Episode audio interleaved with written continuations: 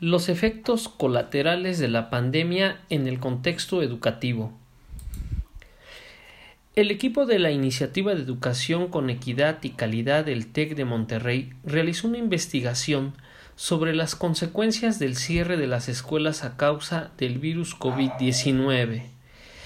El equipo de la Iniciativa de Educación con Equidad y Calidad de la Escuela de Gobierno y Transformación Pública del TEC realizó una investigación para determinar las afectaciones a la educación en México por la pandemia del COVID-19. Los investigadores Marco Antonio Fernández de la Escuela de Gobierno menciona que observamos una serie de retos que el sistema educativo mexicano va a enfrentar y también pone sobre la mesa propuestas a la autoridad para encontrar posibles soluciones para atemperar los efectos negativos y los costos que van a atender este cierre de los planteles.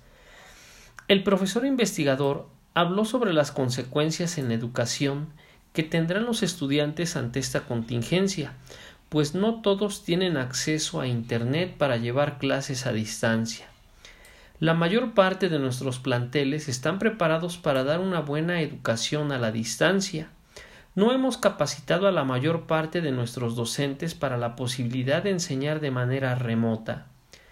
Cuando uno junta los factores de problemas de infraestructura, de capacitación de los docentes, de la adaptación de los materiales de su enseñanza satisfactoria a través de la plataforma remota, uno empieza a observar cómo lamentablemente el sistema educativo no está preparado para enfrentar una contingencia que implica que el cierre total de las escuelas en nuestro país en cuanto a la educación a través de los canales de televisión de los estados, el profesor ve esta medida como una buena opción, sin embargo, el alcance es poco. Es una medida que es necesaria pero no suficiente. Hasta ahorita, la difusión de estas clases es a partir de los canales del Estado, los cuales tienen una cobertura del 50% en el territorio nacional. Ese es el primer reto. El segundo reto es de qué manera la autoridad puede tener contacto con los directores, y esto es a su vez con los docentes para crear guías de acompañamiento, las cuales utilizan los docentes para mantener cierto contacto con sus alumnos de forma que le den seguimiento a lo que está aprendiendo en la tele. Además, compartió un par de consejos para los padres quienes deben de tomar acciones para que sus hijos no se retrasen en el aprendizaje, como establecer un contacto con los docentes de sus hijos para poder establecer un plan en equipo para ir acompañando las lecciones que tienen que estar dándole a sus hijos en casa.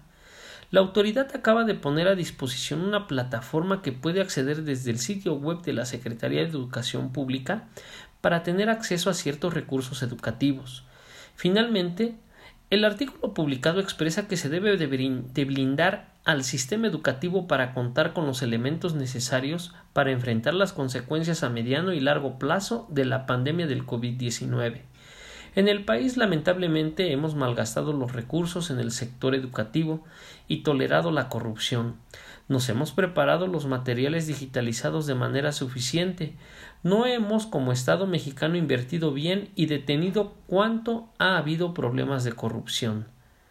Esto va a ser una dolorosa elección para el Estado mexicano en la necesidad de planear estrategias para enfrentar contingencias como estas. Va a tomar tiempo y es necesario hacer equipo con nuestros maestros para poder ir corrigiendo los efectos que esto ha traído sobre el aprendizaje en nuestros hijos.